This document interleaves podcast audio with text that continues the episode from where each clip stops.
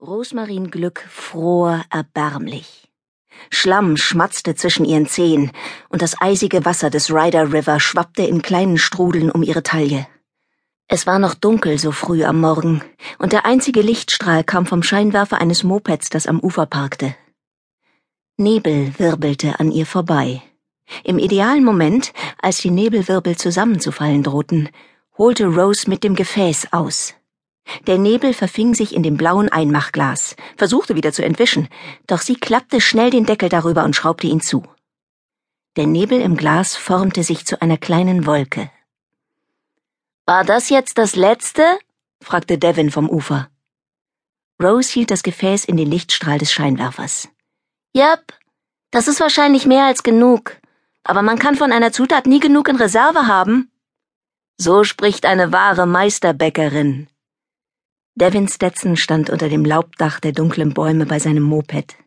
Er rückte die anderen drei Gläser, die sie schon mit Flussnebel gefüllt hatten, in dem Lenkerkorb am Moped zurecht und sicherte sie mit Spanngurten. Selbst in dem trüben Licht sah Devin umwerfend aus.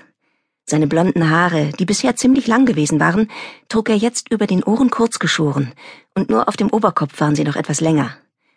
Der neue Haarschnitt ließ ihn irgendwie älter und reifer aussehen, Dabei war er erst 13, genau wie Rose, fühlte sich aber erwachsen genug, um Rose dabei zu unterstützen, eine italienische Festung zu stürmen und ihre entführte Tante zu retten.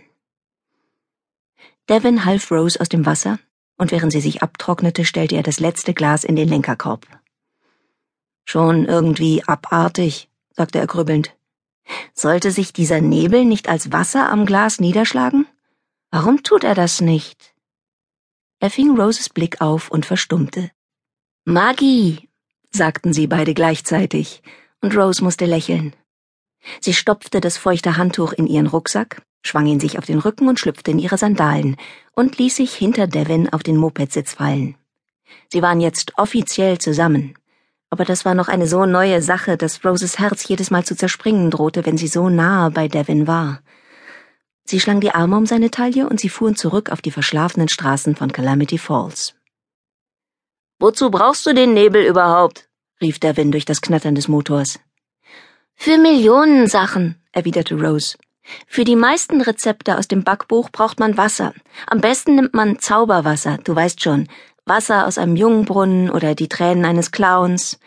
Das zweitbeste Wasser ist jedoch das, was vergessen hat, dass es mal Wasser war, wie dieser Nebel hier. Der hat eine ganz andere Magie. Jungbrunnenwasser? Der Wind schnaubte. Das soll es geben? Rose lehnte sich an seinen Rücken. Genau weiß ich es auch nicht. Ist vielleicht nur ein Märchen. Statt zu antworten, hielt Devin mitten auf der Hauptstraße an. Er deutete auf etwas über der Spitze des kleinen Eiffelturm-Nachbaus auf dem Dach von Pierre Guillaumes Bistro. Rose kniff die Augen zusammen und folgte seinem Fingerzeig. Ein kleiner weißer Fleck flatterte aus dem dunklen Himmel herab. Eine Schneeflocke. Schneeflocken? sagte Rose. Im Sommer? Dann rieselten weitere und immer mehr, bis schließlich ein ganzes Schneegestöber herunterkam. Es war, als ob Calamity Falls sich mitten in einer Schneekugel befand, die jemand heftig geschüttelt hatte. Es gab nur ein Problem. Die Luft war warm. Rose legte den Kopf zurück und sperrte den Mund auf. Ein paar der weißen Flocken fielen ihr auf die Zunge und schmolzen. Sie schmeckten warm und leicht klebrig und süß. Das ist kein Schnee, sagte Rose. Das ist Puderzucker. Fahr mich nach Hause, schnell.